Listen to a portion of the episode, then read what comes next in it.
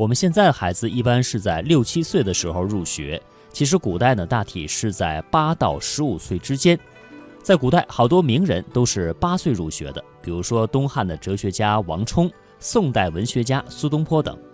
据《大哉礼大代礼记》啊，宝赋表示呢，古者年八岁而出就外舍，学小艺焉，履小节焉。但是呢，《尚书大传略说》当中呢，则称。古之帝王者，必立大学、小学，十幼三年始入小学。通篇当中还有十五始入小学、见小节、见小义的记载，可见先秦的时候对于入学年龄是没有统一要求的。在明清时期，大龄入学传统呢一直没有改变。根据《嘉靖太平县志》记载，明代太平县令。民间子弟判八岁以上、十五岁以下皆入社学。另外，嘉靖香山县志则称，有读书前志的，八岁至十幼四者皆入学。而唐代的孩子入学年龄比其他朝代提前一两岁，与现在差不多，也就是六七岁。那么这个时候入学也可以，比如唐代医学家孙思邈，他便是七岁就学。根据《旧唐书·孙思邈传》当中记载，孙思邈虽然是七岁入学，但是已经能够日诵千余言，以致洛州总管独孤信见之大为惊叹，称此圣童也。具体几岁入学，古人也看孩子的心智发育情况而定，甚至二十岁读小学都有。在《明卫校庄渠遗书渔民文》当中有这样的记载：凡为父兄者，如有子弟年六七岁至二十岁未官者，俱要送入社学。那么这个社学就是地方官府奉朝廷诏令所设的乡村小学。古代的小学主要是识字、写字、习经史、学六艺。根据宋会要重儒宋代国子监小学的调制要求。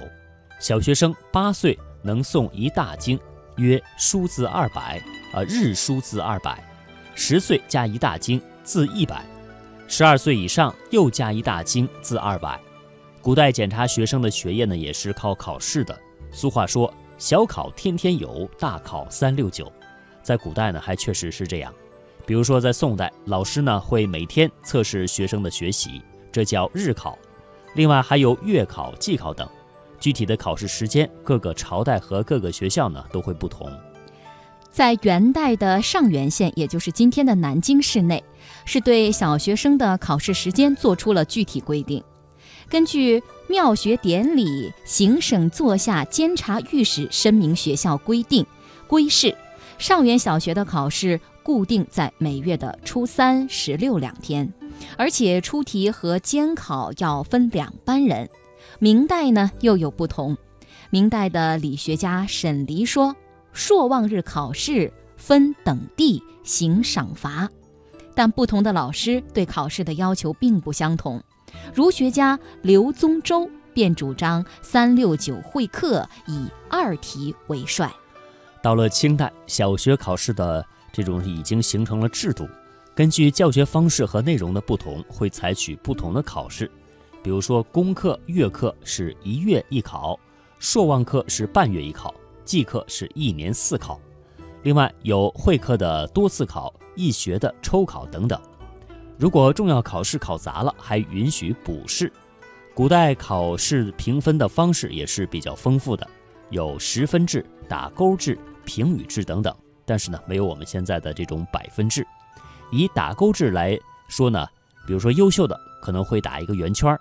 一般的水平的会打一个三角，差的会打一个叉子。嗯，那么现代的快慢班在古代其实也有，比如宋徽宗政和四年，也就是一一一四年的十二月，班小学调制，国子监实行三舍升补法，班级分外舍、内舍、上舍三种，新生都分在外舍，成绩好的升入内舍，内舍生考得好的升入上舍。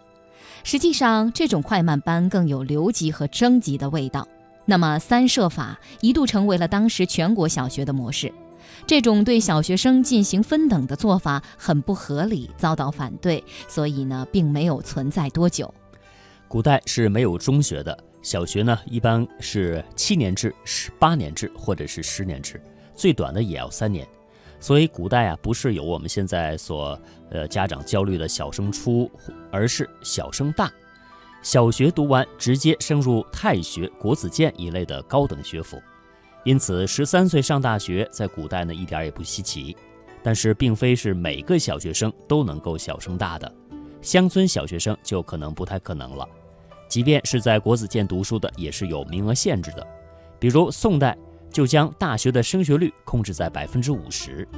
据《宋史选举志三》记载，熙宁十年，也就是公元一零七七年，推向推出了面向宗室学生的。宗子试法规定十取其五。